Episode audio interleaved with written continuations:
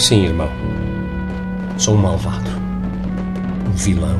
Um grande culpado. O Teatro da Garagem tem vivido ao longo destes anos com os textos de Carlos J. Pessoa, diretor, mesmo que tenham lá dentro algumas adaptações, apesar dos muitos originais. Agora, o próprio Carlos J. Pessoa quis pegar neste clássico Tartufo e fazê-lo ressoar hoje com esta ideia de tartufice. É, sim, uh, é verdade. Tem, tem, tem, tem a ver com isso que, que, que, está a dizer. Nós, em todo o caso, a garagem, nós de vez em quando fazemos umas incursões no, no repertório. Esta não é, não é a primeira vez, embora talvez seja a primeira vez que o fazemos de uma forma tão um, vinculados, digamos assim, ao, ao, ao, texto original. Portanto, que eu, eu, ou seja, isto que eu, esta, este espetáculo não é uma versão, não é uma versão do Tartufo, é uma interpretação. O teatro também entra aqui, mas sem essa intenção do engano, o engano Tartufo. O teatro como a arte de enganar, sim, mas onde nós aceitamos o engano.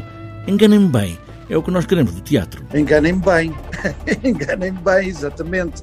Quer dizer, é uma.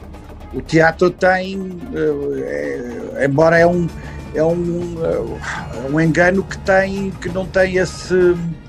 É um engano numa busca pela verdade, seja lá isso o que for, sendo que a verdade também tem esse caráter intangível, misterioso, uh, embora, embora não deixe de ser uma busca de conhecimento, um conhecimento sair dos outros, de certo modo na sequência do que dizia há pouco, mas que uh, está enfeudado a essa, a essa lógica das máscaras. Uh, as pessoas são, são, são máscaras, não é? Cada pessoa tem, tem tem as suas máscaras, desenvolve os seus comportamentos em função disso. Qualquer que seja o delito de que me acusam, sem orgulho, aceitarei a acusação e nem me defenderei. Acredite no que lhe contam e, sem mais tardar, expulse-me desta casa onde me quis agasalhar. É por aqui que navega Tartufo, ou não fosse do mestre Molière, que sabia como fazer teatro. Esta peça traz ainda um outro verbo, a tradução da poeta Regina Guimarães, que lhe retira o som da rima sem retirar o ritmado do verso. Sim, a Regina teve uma preocupação, conversei com ela, aliás, ela, ela, fez, esta, ela fez esta tradução uh, pensando numa, uh, num, num, no tartufo que ela fez com, com o Sagnail há, uns anos atrás, não? É? ela não traduziu isto propósito para, para mim, para nós no, na garagem. Eu peguei nessa tradução fiz alguns, alguns cortes, algumas adaptações.